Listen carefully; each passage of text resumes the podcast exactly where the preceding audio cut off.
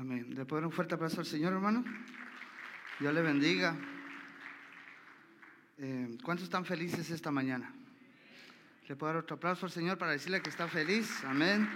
Este, mi nombre es Darwin Vázquez, para si hay alguien que no me conozca, pero yo creo que ya todos este, me conocen. Esta mañana tengo el privilegio de poder, eh, es un poco diferente el mensaje de hoy porque vamos a tratar eh, los cinco días de escuela bíblica vacaciones darlo ahorita en una pequeña capsulita de unos minutos para que podamos tener todos idea de lo que vamos a estar viendo en esta semana. ¿Cuántos van a venir? que levantó su mano, ya lo vio el Señor. Si no viene, se arregla con el Señor, ¿verdad? Porque ya levantó su mano. Este, vamos a, a pedirle que póngase de pie. Vamos a hacer un ejercicio para que no se me aburra ahorita que, que empiece y para no estar solo yo parado, porque no es justo, ¿verdad? Parece un ratito. Eh, Ahora, al que tiene a la par, sacúdalo tantito, no me lo vaya a botar o a desarmar, sacúdalo tantito. Y dígale, el Señor te creó muy bien. A ver, el Señor te creó muy bien. Ahora a otro, al del otro lado, dígale, a ti también, ¿verdad? A él también. Sí, ahora toma asiento, hermano. Dios le bendiga. Muchas gracias por colaborar conmigo.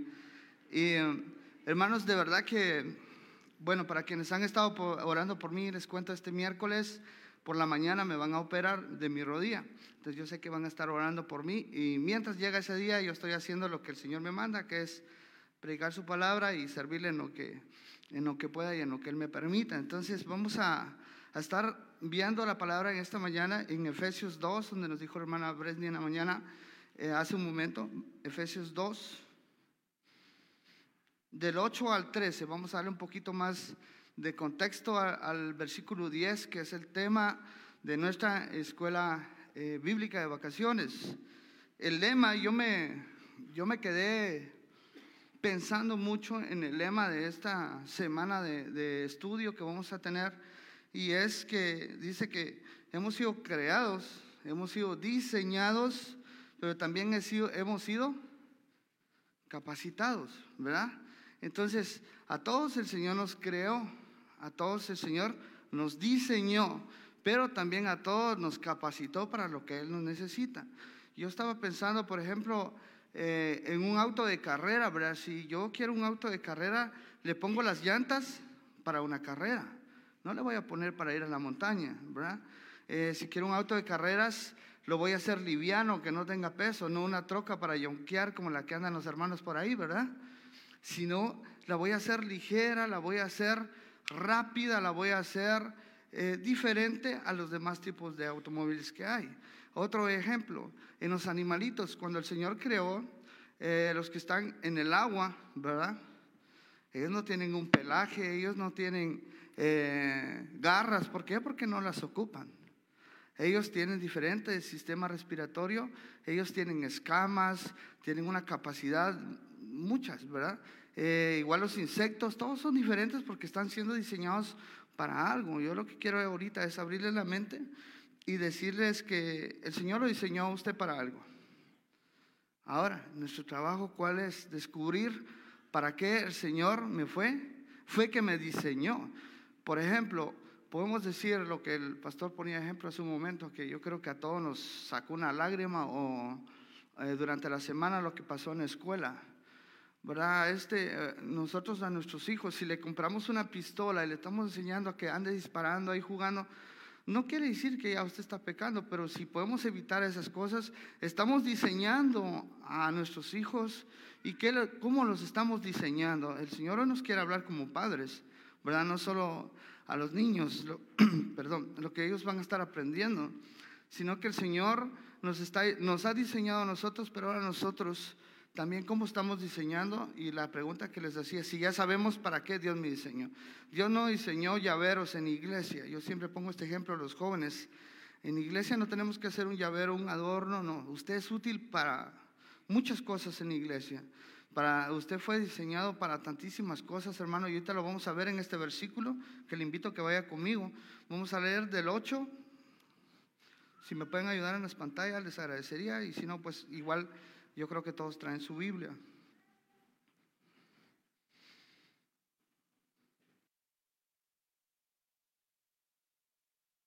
Sí, bueno, Efesios 2.8 leemos, porque por, gracia sois salvos por medio de la fe. Y esto no de vosotros, pues es don de quién? De Dios, no por obras para que nadie se gloríe. Porque, escucha el 10, porque somos hechura suya, creados en Cristo Jesús, para buenas obras, para cuales Dios preparó de antemano para que anduviésemos en ellas. Por tanto, acordaos de que en otro tiempo vosotros, los gentiles, en cuanto a la carne, eras llamados, llamados, perdón, incircuncisión por, por la llamada circuncisión hecha con mano en la carne. El 12. En aquel tiempo estabais sin Cristo, alejados de la ciudadanía de Israel y ajenos a los pactos de la promesa sin esperanza y sin Dios en el mundo. Dejémoslo hasta ahí en el 12. Em, en el 10 dice que, que somos hechura suya, creados en Cristo Jesús para buenas obras, las cuales Dios preparó de antemano para que anduviésemos en, en ellas. Entonces yo lo que voy ahorita es que no es un invento del pastor y de los diáconos que hay que venir a la iglesia. No es un invento de nadie que hay que congregarnos, que hay que venir a adorar al Señor, que hay que cumplir lo que está en la palabra. Dice que Él creó todas las iglesias, Él creó todo lo que hay para que nosotros estuviéramos en ellas, ¿sí? Todo lo que está, y es triste, hermanos, que hay tanta cosa creada para cristianos, para nosotros hijos de Dios, que a veces no las queremos tomar, ¿sí? Tenemos la Biblia, no la leemos. Como no queremos andar el libro, crearon una aplicación o crearon algo digital y ni ahí la leemos. Pero Facebook, todo eso que ya hemos hablado mucho de eso, es rápido. Entonces tenemos que tomar en cuenta que hay diseñadas tantas cosas para nosotros, hay creadas tantas cosas para nosotros que ocupamos usarlas para porque esas son las que nos van a perdón, las que nos van a hacer a nosotros estar capacitados. Mencionábamos más atrás lo de los niños que pasó allá. Yo no sé cuántos de ustedes han orado por esos padres. Yo esta semana recibí algo que como padre creo que es lo que más me ha llenado en mi vida y fue volver a ver a mi hijo después de nueve años. Y yo lo dejé chiquitito y ahora que lo abracé y sentí, yo creo que no, no hay palabras para explicar algo, pero en ese momento decía, gracias Señor porque yo lo estoy recibiendo. Hay padres que hoy lo están entregando y de veras que no quiero imaginarme ese dolor de había un padre, bueno, varios que subían imágenes que en la mañana habían estado con ellos felicitándolos por un reconocimiento y en la tarde recibían la noticia de que habían matado a un niño. Y no lo mataron porque era malo, no lo mataron, es algo que yo no lo puedo explicar. Pero el pastor analizaba la familia del muchacho que hizo esto. Y hermanos, no tenemos que caer en errores que se van acumulando, cositas que se van acumulando y creamos monstruos o nosotros mismos podemos ser los monstruos y no nos damos cuenta que estamos enseñando a alguien. A mí aquí en la iglesia a veces he escuchado a niños que dicen, yo quiero ser como el que toca la batería, yo quiero ser como el hermano que predica, yo quiero ser como César que toca la guitarra. Ejemplos así es que tenemos que dar a nuestros hijos porque somos hechuras de Dios y lo que tenemos que hacer es dar ejemplo de cómo Jesús, de cómo Dios quiere que seamos. Sí, eh, no creo que Jesús haya dado un ejemplo de este tipo malo, ¿verdad? Jesús amó a los niños, Jesús recibió a los niños y no nos estamos enfocando solo a los niños, pero a lo que voy ya para empezar al primer día va a ser algo pequeño, hermanos, que vamos a repasar de cada día. Y el primer día es que Dios es el creador y nos pone un ejemplo. Ese día los hermanos van a tomar de ejemplo la vida de David. Y en el, no vamos a leer todo el salmo porque sé que usted lo ha leído y porque ya en su momento el, hermano va a estudiarlo con, con, cada uno de nosotros. Pero eh, el día uno, entonces, David alabó a Dios, el Creador. en el Salmo 104 es un salmo que David escribió, cuando usted tenga tiempo lean en su casa, es un salmo muy lindo, está un poco largo, pero ahí eh, David se encarga de decir que el Señor creó los mares.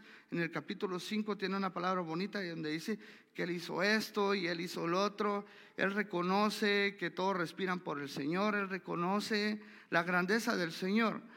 Y quien hizo el tema para este día lunes que vamos a estar estudiando tenía una gran sabiduría, porque Él dice, Israel necesitaba un rey y el Señor se lo dio. ¿Sí? Y era David. Eh, está un poco al revés, pero el siguiente día van a ver cómo se eligió a David. Pero ahorita estamos hablando del David que ya fue ungido y del David que, que él sabía que era rey, él podía creerse el mejor del mundo, él podía ya, porque toda la gente lo miraba y le aplaudía. Toda la gente lo veía y era un ídolo. Por llamarlo en una palabra para poder entender. Pero David no se jactó de eso, sino que dice que él vino y alabó a Dios porque él era el creador de todo. Y, él decía, yo soy rey, pero el rey verdadero, el Señor nuestro, es nuestro, nuestro Señor creador, ¿verdad? Y él reconocía eso. Ahora, ¿cómo lo aplicamos lo poquito de ese día que estamos viendo? ¿Cómo lo aplicamos a nuestra vida, hermanos? El Señor lo creó a usted. Si a usted le va bien, es porque el Señor lo creó así. Y si a usted le va mal, no es que el Señor lo haya creado para eso, sino que ah, tiene que buscar la forma de encontrar cómo, dónde quiere que el, Señor que usted triunfe, dónde a lo mejor estamos en el lugar equivocado, ¿verdad? Porque el Señor ya nos diseñó, ¿verdad? Si yo tengo un animalito, eh, por ejemplo, eh, los que tienen pajaritos, que no comparto el tenerlos en la casa a veces, porque es triste ver un pajarito encerrado, pero eh, su comida se la ponemos en alto. ¿Por qué? Porque él tiene alas, ¿verdad? Pero si yo tengo un cerdito, ¿verdad?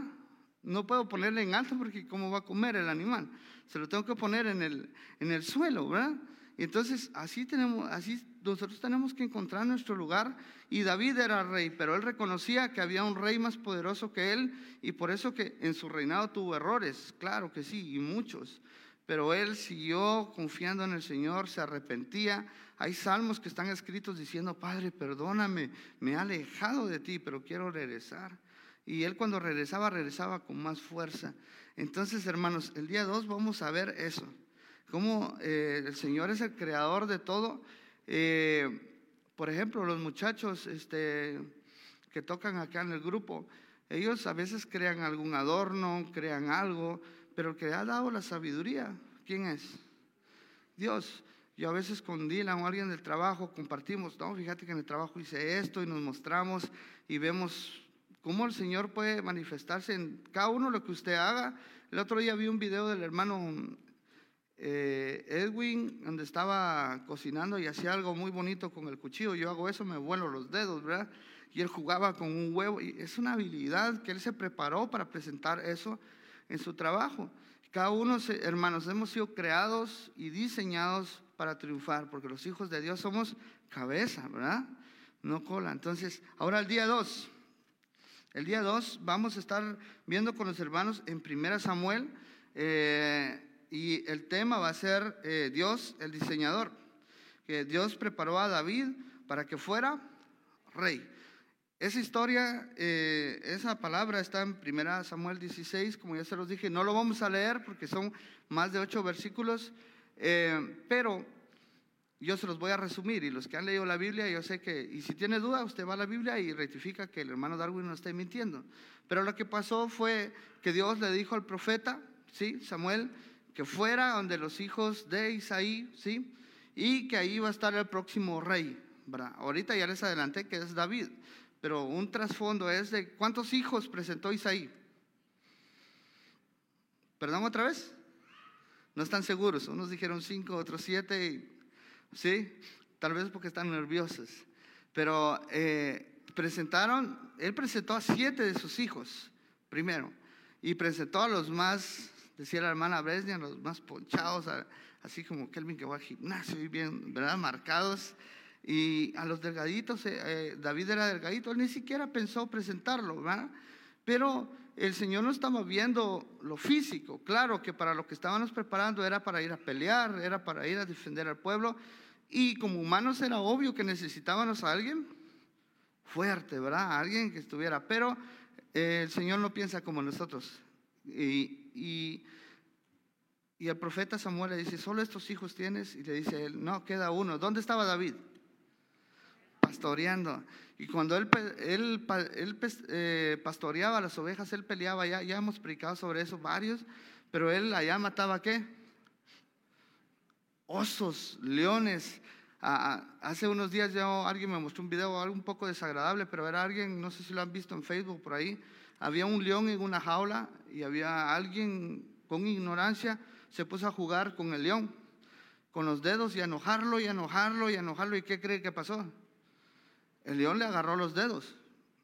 Y la persona luchó, se jalaba la mano y luchaba y luchaba para poder quitarle su mano. Y el león luchaba del otro lado para arrancarle los dedos. Y en el video se ve el momento en el que, perdone, se separan sus dedos de su mano. Entonces yo digo, a veces decimos, bueno, David peleaba con leones, pero yo al ver eso y había estudiado un poco esto, y decía, imagínense David cómo salió ileso de eso, cómo David mataba un oso, cómo David con una onda tenía puntería. A veces estamos jugando fútbol, si yo de aquí para el pastor le aviento unas llaves, tal vez ni las agarra o ni yo se las tiro bien, porque no tengo la certeza que tenía David. Entonces él fue preparado, llegó donde Samuel, y el Señor le dijo a Samuel, ¿qué le dijo? Este es, úngelo, ¿sí? El Señor no le importaba que los demás dijeran, este es el más flaco, pero en la palabra de Dios dice que él era muy bien parecido, ¿sí? Él era guapo, ¿sí? Dice sus ojos, dice que su semblante. Y ahora, ¿cómo lo aplicamos a nuestra vida? Hermanos, nosotros estamos buscando un trabajo a veces que nos convenga a nosotros. Estamos buscando una casa a como nosotros la queremos. Estamos buscando los que ¿cuántos solteros hay? ahora todos están casados. A ver, levanten la mano los solteros. ¿Sí? El hermano Benjamín quiere estar soltero porque levantó la mano. Pero a los que están solteros y, por ejemplo, estamos buscando solo alguien que acepte la familia, alguien que acepte mi amigo, alguien que vea bien esta persona. Y nos estamos olvidando de cuál es el criterio del Señor preséntele. Por ejemplo, Emily va a llegar, ¿verdad? Tengo estos siete y le van a decir, no, ¿verdad? Es este. Pero es el Señor el que le va a decir, igual que Elvin, todos. Nosotros con el trabajo, con lo que estamos, hermanos, debemos de saber pensar, de tomar este ejemplo de David, que Dios nos tiene preparado para algo bueno, pero a la par de nosotros tiene que ir alguien que nos acompañe en esto. No sé si entiendan un poco esto. Yo cuando lo logré entender, el otro día daba el ejemplo de una cantante que nosotros a veces hemos cantado, los hermanos de Adonai también, que ella decía, yo me quedé sin amigos en un tiempo en la pandemia y yo lloraba, pero el Señor me quería promover y cuando el Señor me promovió, me alejó de los que no me dejaban promover y me unió con los que estaban ya allá arriba. ¿Se da cuenta de eso? A veces nos aferramos a algo aquí, hermano. El Señor nos quiere usar como a David. Él nos diseñó, nos creó, Él sabe el potencial que tiene hermano en Eder con los jóvenes, Él sabe el potencial que tiene la hermana para orar. Todo, el Señor ya, ya tiene toda la certeza de eso. Y usted puede ser un David. Ese día dos vamos a estar aprendiendo entonces que Dios preparó a David para que fuera un rey. Pero no cualquier rey, hermanos. Un rey que cumpliera todo. Cuando David entró, dice que él, a lucha que llegaba David, ¿qué pasaba? Guerra que iba David, la ganaban, ¿sí? David cuando entró buscó un lugar donde pudiera tener un reino, porque él decía, ¿cómo va a ser que vamos a ser el pueblo de Dios si no tenemos un lugar para decir, no podemos estar de lugar en lugar, tenemos que establecernos? Usted no puede decir que es hijo de Dios y no se quiere establecer en una iglesia. No puede decir que es hijo de Dios y quiere ir probando, ah, esta iglesia sí está bonita y no quiero ofender a nadie, simplemente quiero que piense que usted necesita someterse a un líder necesita someterse a un lugar como lo hizo David y ahí va a fluir, ahí va a triunfar, ahí va a dar a conocer los frutos y todo lo demás. ¿Vamos bien hasta ahí? Sí. Al que está a la par de dígale, no te duermas, ya casi va a terminar el hermano. Ya vamos a la mitad, hermanos. El número tres es que Jesús es el rey. Y dice, el pueblo recibe a Jesús. Y esta lectura la tenemos ah, en Hechos eh, tenemos una parte y vamos a ver lo que es Mateo 21 del 1 al 11. Váyase ahí, vamos a ver unos dos versículos, por favor.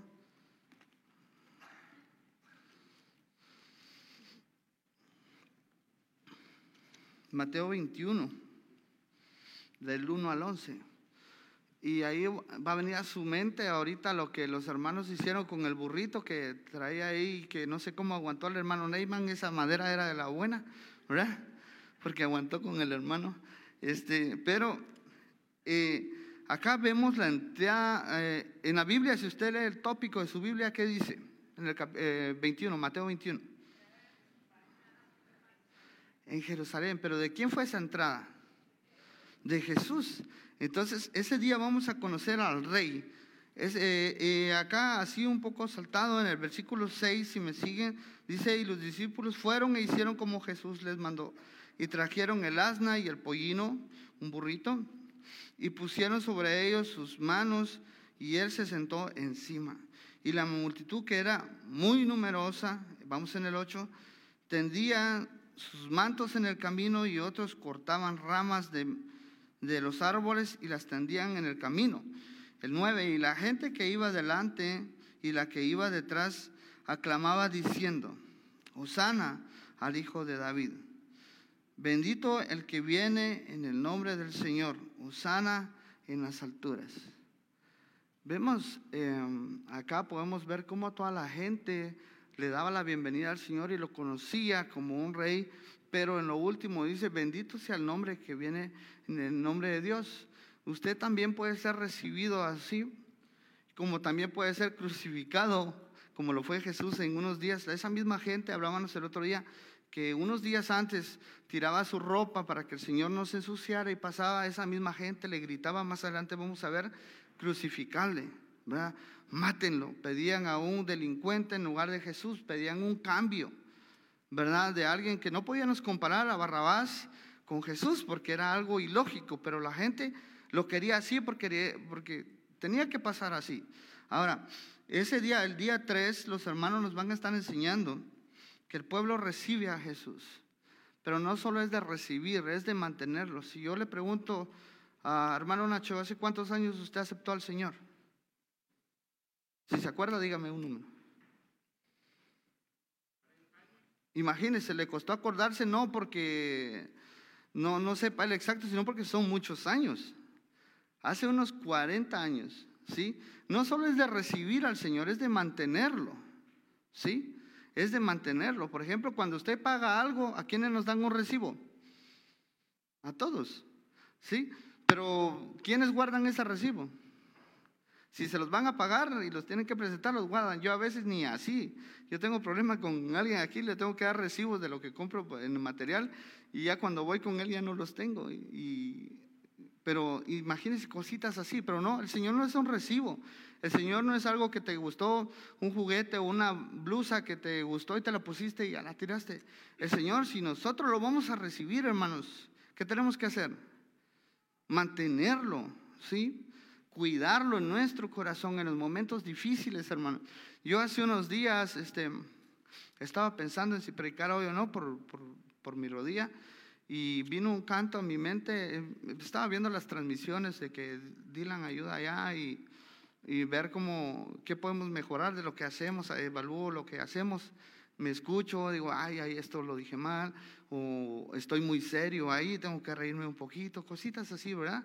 O con los muchachos hiciste esto, no lo hagamos, eh, ahí vas mal, cositas así, ¿verdad? Eh, como para darnos una autocrítica.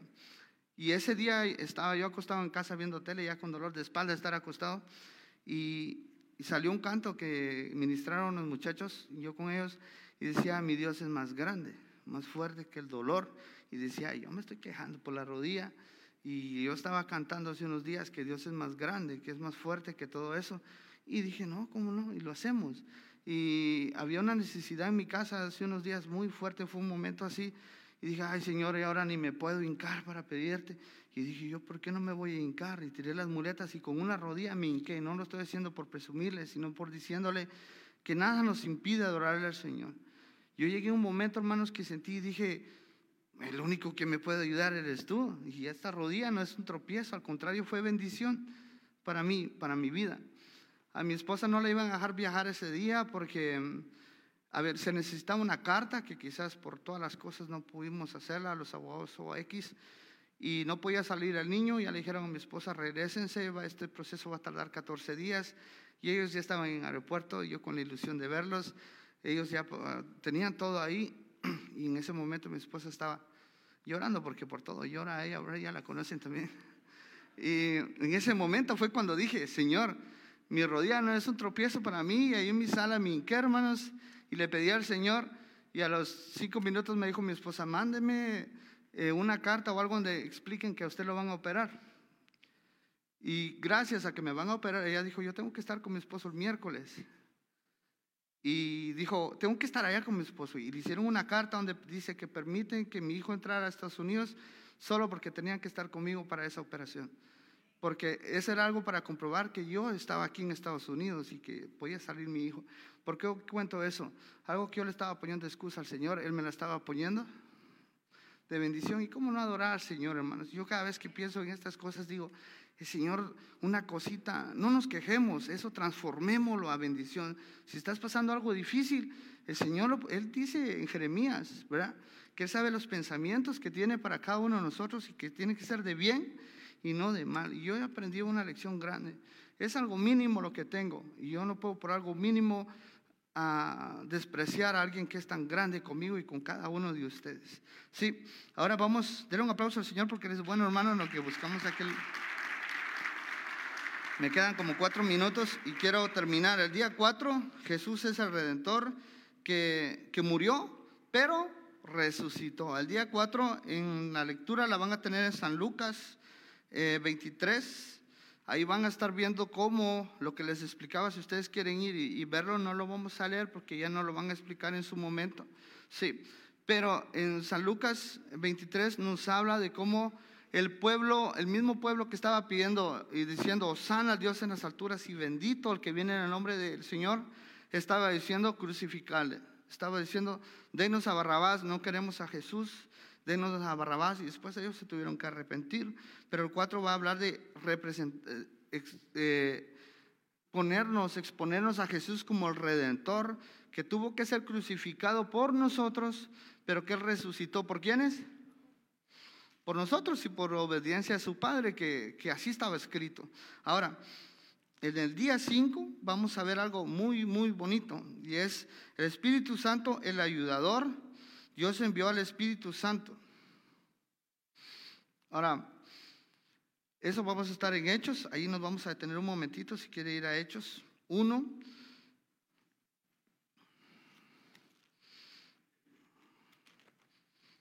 Hechos 1. Vamos a estar en el versículo 4.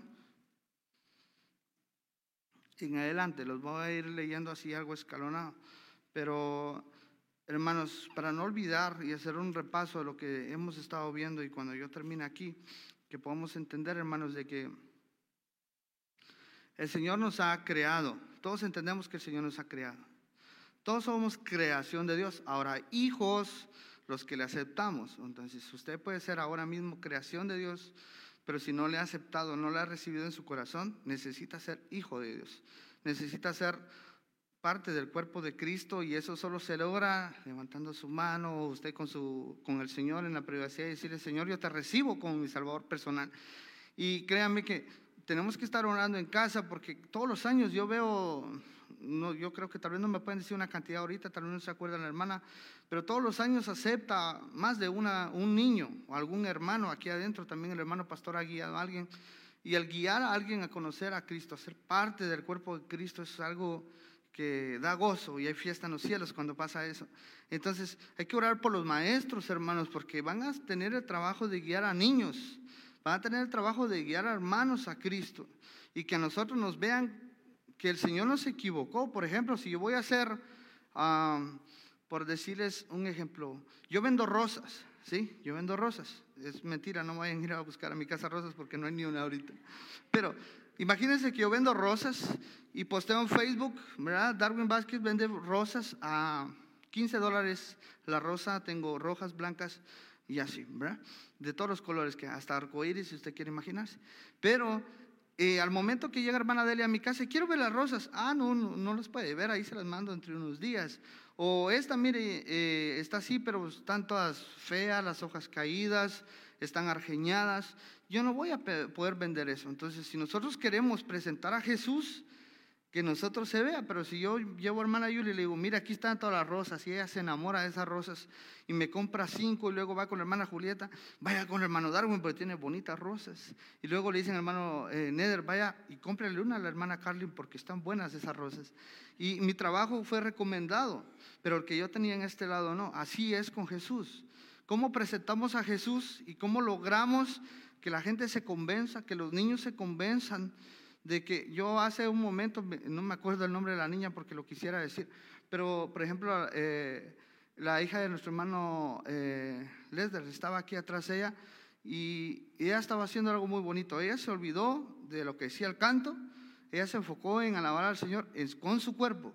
Ella estaba, todos lo hicieron muy bien, pero yo me llamó la atención ella porque, porque ella estaba, eh, no creo que sea la palabra bailando, pero ella estaba, lo que estaba cantando lo estaba actuando con su cuerpo, ¿sí? Y ella estaba enfocada en eso.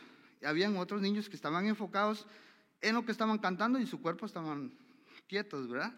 Entonces, ella estaba tratando de expresar al Señor de la forma que ella lo hace. Y yo miro a veces niñitos bailando canciones de Bad Bunny, de lo que ustedes quieran, y digo, están perdidos. Pero ellos no saben lo que están cantando, ellos simplemente están guiando, pero es, eh, la niña estaba, sabía dónde estaba. Yo decía, qué bonito ver que esto que a veces afuera es malo, aquí lo puedan usar para el Señor. Y hermanos, yo creo que lo que, estamos a punto de, con lo que vamos a terminar ahorita, es que el Señor dice en el 8 que seremos testigos de Él en Jerusalén, en toda Judea, en Samaria, hasta lo último de la tierra. Luego ahí ese día nos van a enseñar que el Señor después de resucitado estuvo 40 días con sus discípulos y les dijo, no se vayan de este lugar hasta que venga el Espíritu Santo y van a hacer qué? ¿Qué van a hacer? Sí, pero que iban a ser llenos del Espíritu Santo. Hermano, nosotros queremos ir y empezar a viajar y empezar a evangelizar y no hemos sido llenos del Espíritu Santo. ¿Por qué? Porque aún hay cosas malas en nosotros, aún hay pecado en nosotros. Bueno, pecado creo que constantemente estamos luchando con eso, pero queremos ir a evangelizar y no nos sabemos un versículo. Queremos ir a evangelizar y nos da miedo orar. Queremos ir y presentar a Cristo, pero no nos animamos a entregar la palabra y hermanos, no conecta lo que estamos diciendo, mi primer pastor solo he tenido dos, hermano César y el otro hermano se llamaba Ramón, y él me dijo un día algo que me marcó para siempre, hermanos, y decía, hermano Darwin, si usted va a predicar, le pido de toda la vida que predique lo que practique. Y dije yo, híjole, entonces mejor ya no predico, porque es difícil predicar solo lo que practico y es, y es lo que tratamos, hermanos, si no no concuerda nuestro, lo que estamos hablando con lo demás. Entonces, hermanos, eh, así les pido perdón porque es así de a poquito que tuve que decir de cada día, pero creo que los hermanos se están preparando desde hace dos, más de dos semanas para hacer un buen trabajo con sus hijos, con los que traigan, invite. Yo sé que cuántos de sus niños tienen amiguitos y los han llevado a la casa. Todos. Esos amiguitos que les han dado galletas y les han dado comida en la casa, tráiganos, invítenos acá a la iglesia y ya los hermanos se van a encargar de hacer el resto, ¿sí? Entonces pónganse de pie, hermanos, y vamos a, darle gracias a Dios, pero sobre todo a pedirle al Señor que en esta semana Él bendiga a los hermanos. Ya el pastor oró por ellos, pero eh, quiero dejarles en su corazón, hermanos, que el Señor lo creó a usted, Él lo diseñó y por lo cual que Él lo diseñó y Él lo creó, usted ya está capacitado para enfrentar lo difícil de este mundo. Sí, podemos decir, poner un nombre, no me acuerdo de él, pero del que inventó la luz, sí, pero el Señor le dio la sabiduría. El que inventó esto, sí, pero el Señor le dio la sabiduría. Entonces, hermano, eh, comprométase a venir esta semana, comprométase a, a poder creer en el Señor y recuerde se le digo por experiencia propia, el Señor tiene el control de todo, hermanos, porque Él nos creó. Si usted lo creó, el Señor dijo una palabra, que quien de ustedes, padres, sus hijos, les pide un pan y les van a dar otra cosa. Nadie puede hacer eso. Y si nosotros somos buenos, cuánto más bueno es el Señor con nosotros. Le voy a pedir que tome la mano a quien tenga la par y vamos a terminar con una oración y vamos a dejar a las hermanas que traen un hermoso canto eh, para terminar. Eh, el Señor le bendiga y tome la mano a alguien, por favor, y vamos a orar. Padre, te damos gracias, Señor, esta mañana porque tú nos bendices. Tú, Señor, nos enseñas que tú nos has creado, que tú nos has diseñado y por lo cual estamos respaldados, estamos capacitados para poder enfrentarnos a este mundo. Que no somos de este mundo, pero que estamos aquí ahora, pero que gracias a ti estamos listos para poder enfrentarnos a ello. Señor, cada persona que tiene a alguien de la mano, te pido que puedan confiar en que ellos han sido diseñados por el Señor. Nadie más les puede decir que no pueden, que no son suficientes, que no sirven, que no son buenos, que son basura. Nadie puede decir eso, Señor, porque somos hijos tuyos, somos a imagen y semejanza de ti, Señor, por lo cual si, si nos desprecian a nosotros, te están despreciando a ti.